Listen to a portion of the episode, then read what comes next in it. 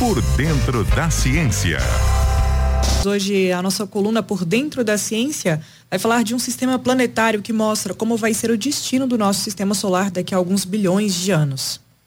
Olá, amigos da CBN, eu sou o professor Adilson de Oliveira, da UFSCar, e vou contar para vocês um artigo que saiu recentemente na revista Nature, falando de uma descoberta de um sistema planetário que pode refletir o que vai acontecer com o destino do nosso próprio sistema solar. Bem, o Sol, como muitas das estrelas que tem no céu, eles têm um certo tempo de vida, pois as estrelas elas nascem, se desenvolvem e depois elas chegam numa fase final. Tudo isso ocorre quando ela acaba consumindo todo o seu combustível para gerar energia. O caso do Sol, por exemplo, a cada segundo milhões de toneladas de hidrogênio são convertidas no átomo de hélio. Quatro átomos de hidrogênio se juntam, quatro núcleos de átomos de hidrogênio, para ser um pouquinho mais preciso, se juntam e se transformam num núcleo de hélio. Nesse processo, esses quatro núcleos de hidrogênio, que são feitos de prótons, né, a partícula com carga positiva que nós temos no núcleo, duas dessas partículas se transformam em nêutrons nesse processo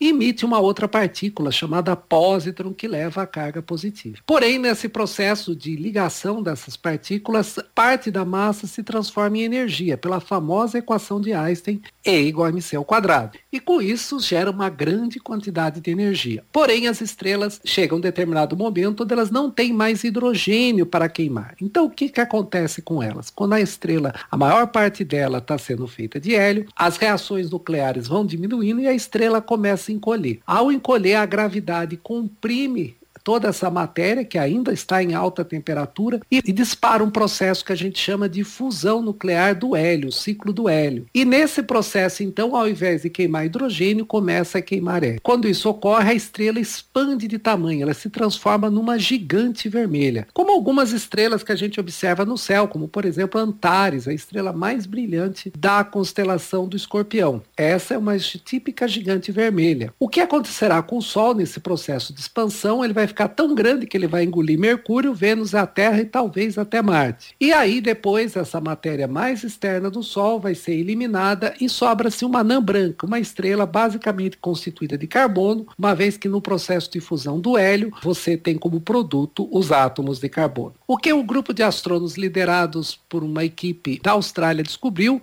foi um sistema planetário que seria mais ou menos o retrato do fim do nosso sistema solar, onde eles observaram então um planeta de forma indireta, né, observaram um planeta do tamanho de Júpiter orbitando um corpo que eles não conseguiram observar diretamente. Somente agora, então, foi feito imagens mais detalhadas, medidas mais precisas e verificaram que sobrou no que esse planeta está é, orbitando o que a gente chama de uma anã branca, que é justamente essa estrela que sobra depois desse processo de final de fusão. Então, nós temos um planeta parecido com Júpiter orbitando uma estrela anã branca que será o destino do Sol daqui alguns bilhões de anos. Então, isso também é importante a gente deixar claro que esse processo final de vida do Sol somente acontecerá daqui a 5 ou 6 bilhões de anos.